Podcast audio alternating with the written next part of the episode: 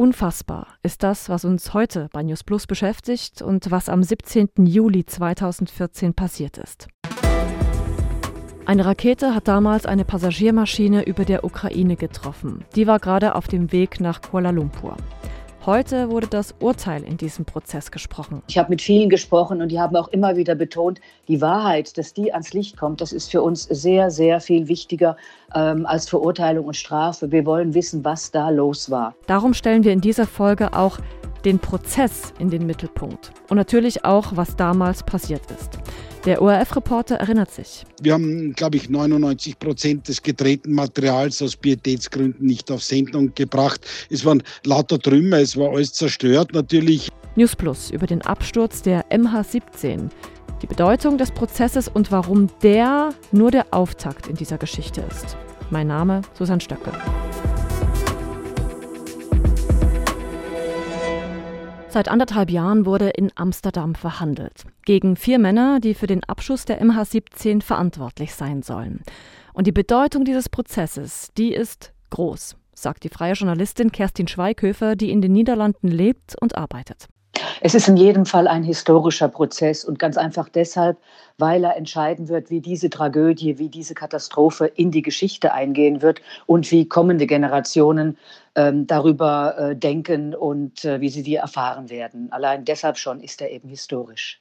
Und damit wir alle mal auf demselben Wissensstand sind, hier nochmal eine kurze Übersicht mit den wichtigsten Fakten zu dem, was damals geschehen ist und dann folgte. Yves Kilcher hat das zusammengetragen. Ein Flugzeug der Malaysian Airlines ist im Sommer 2014 von Amsterdam nach Malaysia unterwegs. Genauer gesagt nach Kuala Lumpur. An Bord sind 298 Menschen. Auf seiner Route fliegt das Flugzeug über die Ostukraine. Und dort finden genau zu diesem Zeitpunkt heftige Gefechte statt.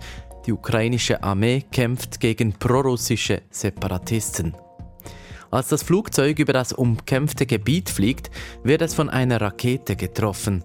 Alle Passagiere kommen ums Leben, darunter auch 80 Kinder. Die meisten der Verstorbenen sind niederländische Staatsangehörige. Ein internationales Team von Ermittlerinnen und Ermittlern kommt in den Jahren nach dem Absturz zum Schluss, das Flugzeug wurde von einer Bodenluftrakete getroffen und das sogenannte Buk-Raketensystem mit dem das Geschoss abgefeuert wurde, stammte aus Russland. Auch stellte man fest, abgefeuert wurde die Rakete in einem Teil der Ostukraine, der von prorussischen Separatisten kontrolliert wurde. Danke, Yves. Ja, die Ereignisse damals mitverfolgt hat ORF-Korrespondent Christian Werschütz. Also ich war an dem Tag in Kiew und wir wollten eigentlich nach Tschernowitz fahren, äh, aber diese, und dann kam dann der Anruf aus dem Radio am Nachmittag, am frühen, äh, Christian, pass auf, es gibt Meldungen, dass, die, äh, dass eine ähm, MH17 über der Ostukraine abgeschossen wurde, bereite dich vor, fahr sofort wieder so rasch wie möglich nach Donetsk. Ähm, dieser Ab Flug und diese, Ab diese Abreise hat sich dann verzögert, weil wir den gesamten Abend Live-Einstiege hatten aus Kiew. Aber ich bin dann am späten Abend noch sofort nach Dnipropetrovsk geflogen und weiter von dort nach Donetsk gefahren. Und welches Bild hat sich Ihnen dort geboten? Also das Bild war eigentlich insofern fürchterlich, als dass ich sagen muss, ähm, der Abschuss, den Abschuss dieser MH17 kann man sich so vorstellen, wie wenn man in einen Luftballon mit einer Nadel sticht. Denn in einem Flugzeug haben wir zwei, äh, in der Höhe Innendruck von Höhe von etwa 2000 Metern. Das ist auf 10.000 Meter Höhe, das zerplatzt. Und hier sind also viele Teile runtergekommen, also auch mit, äh, mit Besatzung, mit Passagieren drinnen. Und das, was wir gesehen haben, äh, was also dieser Druck, äh, was die Temperaturen in 10.000 Meter Höhe aus Menschen machen, das war fürchterlich. Wir haben, glaube ich, 99 Prozent des gedrehten Materials aus Pietätsgründen nicht auf Sendung gebracht. Es waren lauter Trümmer, es war alles zerstört. Natürlich, ähm, man konnte überall herumfahren. Ähm, die no normalen Aufräumskräfte waren dort im Einsatz. Es hat dann die OSZE ist hingekommen, diese OSZE-Beobachter ähm, die Frage war, das ist ein Tatort, kann man, soll man die, die Opfer äh, bergen oder nicht? Und dann hat man natürlich sich entschieden, die Opfer zu bergen. Also das war alles sehr kompliziert äh, und auch politisch ein Problem durch die Tatsache, dass das im Kriegsgebiet war. Was ist Ihnen von dieser damaligen Zeit, von den Tagen, wo Sie dort waren, am meisten in Erinnerung geblieben? Also eigentlich das Glück, das das Dorf dort hatte, denn ein Großteil dieser mm, äh, Boeing, äh, dieses äh, Passagierflugzeuges ist wirklich quasi 100 Meter neben Häusern runtergestürzt. Also wenn das nur ein paar hundert Meter oder 100 Meter weiter ist, fällt es auch so auf die Wohnhäuser, die dort sind. Und wir hätten also auch dort, dort noch zivile Opfer unter den Bewohnern gehabt. Das ist das eine, äh, was man natürlich äh, gesehen hat. Und das zweite, ähm, was da natürlich äh, auch im Gedächtnis geblieben geblieben ist, war dass äh, die ganzen Angehörigen, die eigentlich zu dieser Stelle hin wollten, um zu trauern, nicht hinkommen konnten. Und das war das zweite Problem.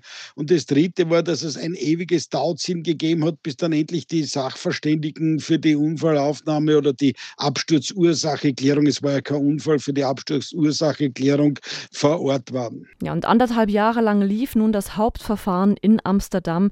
Übrigens der Grund, dass dieser Prozess in den Niederlanden stattfindet, ist, weil eben die meisten Opfer, wie bereits vorhin erwähnt, aus den Niederlanden stammen.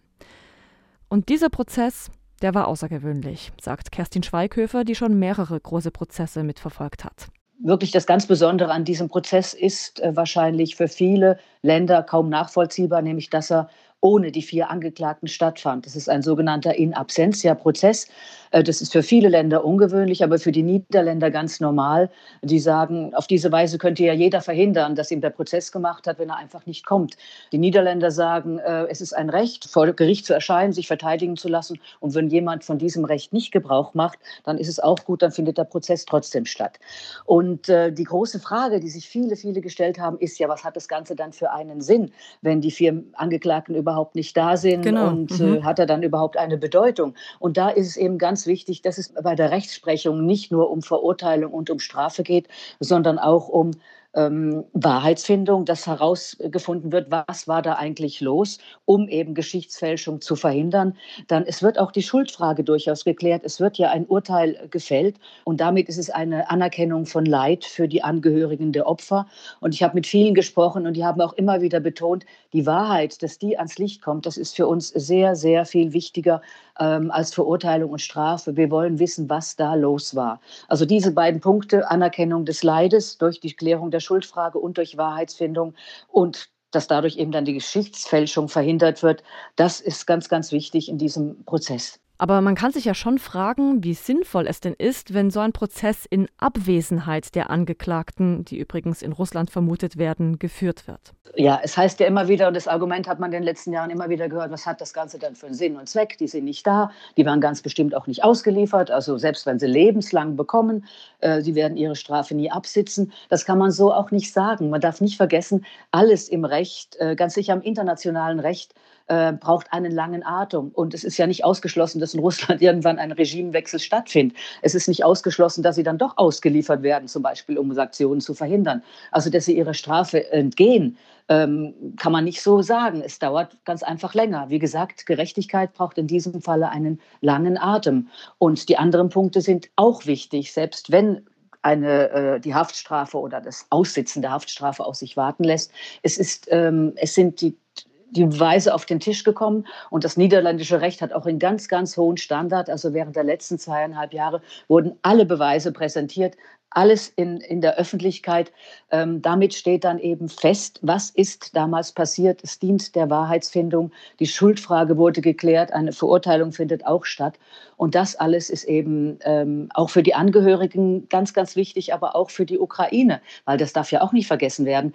Ähm, dieser, äh, diese Tragödie, dieser Abschuss, ähm, das ist Teil des Ukraine-Krieges. Der begann ja schon 2014 mit der Annexion der Krim und dauert jetzt inzwischen schon eigentlich acht Jahre.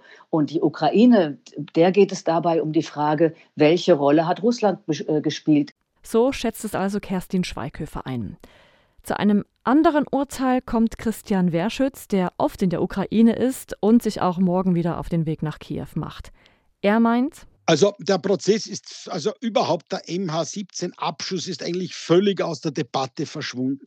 Das war schon vor vielen, vor einigen Jahren so, äh, als ja äh, die Ukrainer jemanden hops genommen haben, der vielleicht als Grundzeuge hätte dienen können. Und äh, da waren dann die Niederländer auch in Kiew und wollten, dass der ausgeliefert wird bzw. überstellt wird. Und das hat Kiew nicht gemacht, sondern man hat den ausgetauscht gegen ukrainische Gefangene, weil die Russen den natürlich zurückhaben wollten. Also äh, für die Ukraine war das natürlich ein, ein, ein, ein, ein, ein Mittel, auch im Kampf gegen äh, Russland, aber es war eigentlich kein wirkliches Thema mehr und es ist bis heute kein Thema mehr und das ist eigentlich zwangsläufig so, weil es so überlagert ist durch diesen großen Krieg, den es seit 24. Februar gibt und man darf nicht vergessen, nichts ähm, verdeckt so viel wie der Zeitablauf und es sind acht Jahre vergangen eigentlich seit dem, dem Abschuss. Ne?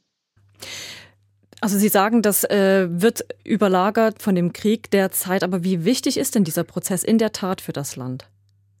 Ich glaube überhaupt nicht. Also ich meine, ich kann Ihnen jetzt nicht sagen in der Masse dessen, was ähm, wahrgenommen wird, aber wenn Sie sich überlegen, dass äh, Kiew vor wenigen Tagen ähm, mit fast 100 Raketen beschossen wurde, das war äh, die Ukraine, das war der größte Beschuss seit Kriegsbeginn. Es ist heute wieder äh, ein Beschuss erfolgt. Also ich meine, das ist die Menschen, die dort leben, haben einfach ganz andere Sorgen und andere Probleme als den Abschuss der MH17 mhm. Äh, im Jahre im, im Sommer 2014 wo eigentlich für die Ukraine und das mit Recht ohnehin klar ist, dass das eine, äh, ein russisches Bugsystem war und das Ganze heute auf einen Irrtum und einer Fehleinschätzung beruht ist. Nochmal zurück zu den vier Männern, die in Amsterdam jetzt vor Gericht standen. Ja, oder eben nicht, weil sie ja abwesend waren.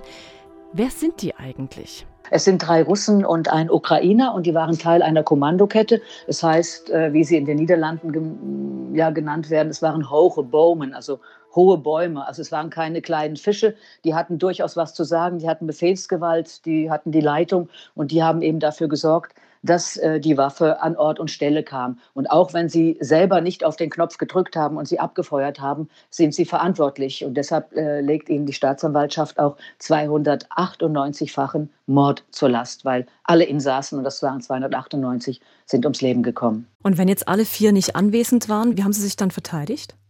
Gar nicht. Also drei haben sich gar nicht verteidigt und einer, ähm, der hat sich verteidigen lassen durch einen russischen Verteidiger und durch zwei niederländische Verteidiger. Die haben dann auch für ihn im Gerichtssaal einmal ausgesagt. Selbst ist er dort ebenfalls nicht erschienen. Und die sagen eben auch, er habe damit nichts zu tun gehabt. Die äh, Verteidigung und auch Russland, die streiten ja nach wie vor alles ab. Die sagen auch, es war keine russische Rakete, es war eine ukrainische Rakete, mit der dieses Flugzeug vom Himmel geschossen wurde sagt die freie Journalistin Kerstin Schweighöfer in den Niederlanden. Und dort sei dieser ganze Prozess die letzten Monate mit sehr, sehr großem Interesse verfolgt worden.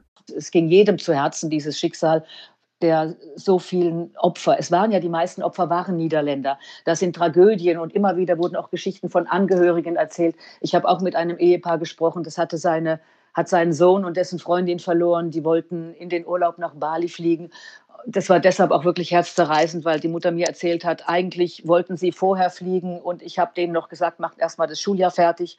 Ähm, das ist wichtig für euch. Und die hat sich hinterher also wirklich, die war zerrissen von Selbstvorwürfen, weil sie gesagt hat, wenn ich das nicht gesagt hätte, wären die früher geflogen und dann hätten sie überlebt, dann wären sie nicht in mhm. dieser Maschine gesessen. Ne? Mhm. Ähm, also die leben damit, für die ist es ganz, ganz wichtig. Aber diese, gerade diese Eltern haben mir auch gesagt, es geht nicht darum, ähm, dass die jetzt ihre Haftstrafe absitzen. Uns geht es darum, dass die Wahrheit ans Licht kommt, dass die Welt weiß, was da passiert ist. Mit diesem Prozess ist das Ganze aber nicht beendet. Im Gegenteil.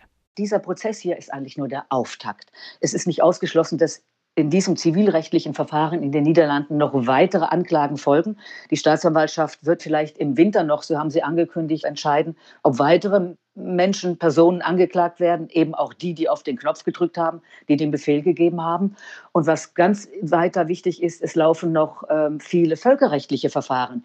Die niederländische Regierung hat äh, damals gesagt, wir werden alle Mittel ergreifen, jeden Weg einschlagen, um die Wahrheit ans Licht zu bringen. Und deshalb läuft zum Beispiel auch noch ein äh, Verfahren vor dem Europäischen Gerichtshof für Menschenrechte in Straßburg und auch vor der Internationalen Zivilluftfahrtbehörde in Montreal in Kanada. Also da läuft viel und auch Verfahren Verfahren vor dem Internationalen Gerichtshof hier in Den Haag und alles darauf ausgerichtet, ähm, jetzt diese internationalen Verfahren, abgesehen von dem strafrechtlichen Verfahren in Amsterdam, den Staat Russland zu verklagen und zur Rechenschaft zu ziehen.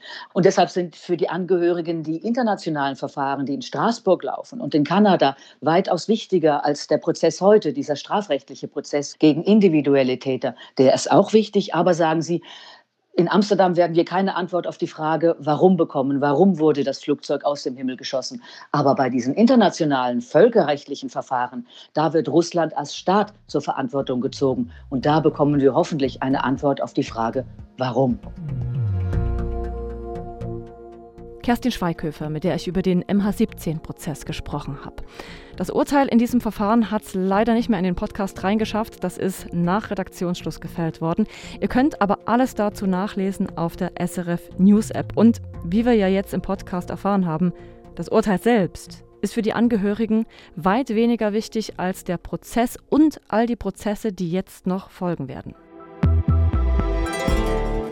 Und nicht nur der Prozess in den Niederlanden beschäftigt heute viele Leute, sondern auch eine ganz bestimmte Personalie. Seit Tagen ist die in den Medien. Das heißt, er, Donald Trump. Und damit sind wir bei unserer Community-Rubrik. Donald Trump will ja nochmals für die Präsidentschaftswahl antreten. Das haben wir diese Woche mitbekommen. Und das wird unter den SRF-Userinnen und Usern hoch und runter diskutiert. Werner Gerber schreibt zum Beispiel, das könnte spannend werden, wenn sich Ron DeSantis und Donald Trump zerfleischen und sich dabei die Partei spalten würde. Vielleicht hätten dann die gemäßigteren Raps eine Chance, eine Mitte-Rechts-Partei zu bilden. So, da waren jetzt ganz viele Sachen drin, die wir vielleicht auch ein bisschen erklären müssen. Also, die interessante Überlegung, die Werner Gerber hier macht, ist, im Rennen um das US-Präsidentenamt könnte es zu einem Duell kommen Donald Trump gegen Ron DeSantis. Das ist der Gouverneur aus Florida, den wir euch in Was geht Amerika, der Spezialfolge von News Plus vom letzten Freitag vorgestellt haben. Und falls es zu diesem Duell Trump gegen DeSantis innerhalb der Republikanischen Partei, also der Raps, kommt, könnte es dann tatsächlich sein, dass sich die Anhängerinnen und Anhänger von Trump hinter ihn scharen und dass sich die Gruppe dann noch vor der nächsten Präsidentschaftswahl von der Republikanischen Partei in den USA abspaltet. Liegt das im Bereich des Möglichen? Das ist wirklich die große Gefahr für die Republikanische Partei. Wenn DeSantis in den Vorwahlen Trump schlagen sollte, dann glaube ich, ist schon die Wahrscheinlichkeit hoch, dass ähm, Donald Trump als unabhängiger Kandidat in der Präsidentschaftswahl antreten würde. Und dann würde er ja, glaube ich, einen durchaus nicht unbeträchtlichen Teil von der republikanischen Wählerschaft ähm, für sich gewinnen können. Das ist Philipp Adorf. Er forscht am Institut für politische Wissenschaft und Soziologie der Universität Bonn und er hat vor kurzem ein Buch über die Republikanische Partei geschrieben.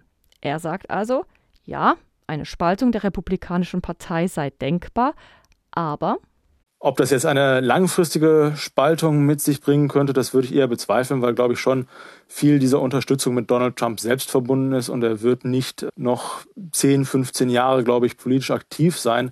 Aber für die nächste Wahl stehen die Republikaner doch vor der Herausforderung, dass wenn eben Trump in den Vorwahlen sich nicht durchsetzen sollte, dann ist da eine große Gefahr, dass aus republikanischer Sicht Joe Biden der lachende Dritte wird, wenn äh, DeSantis als republikanischer Kandidat antritt und Donald Trump, der immer wieder gezeigt hat, dass er kein wirkliches Interesse hat, im Interesse der Republikanischen Partei zu agieren, wenn äh, Trump dann als äh, unabhängiger dritter Kandidat antreten würde. Also die Gefahr, glaube ich, ist doch durchaus beträchtlich. Ob es so kommt oder nicht, wir verfolgen es für euch weiter. Und wenn auch ihr Fragen habt, zum Beispiel an unsere Korrespondentinnen und Korrespondenten, die rund um die Welt für SRF arbeiten, dann schickt sie uns doch einfach via Sprachnachricht an 076 320 10 37 oder schreibt uns eine Mail an newsplus.srf.ch. Wir nehmen die Frage auf, geben sie an die Korrespondenten weiter und schon habt ihr eine Antwort. So einfach kann es manchmal sein im Leben. Produziert hat heute Yvonne Lambricker, an der Folge mitgearbeitet hat Yves Kilche und mein Name ist Susanne Stöckel.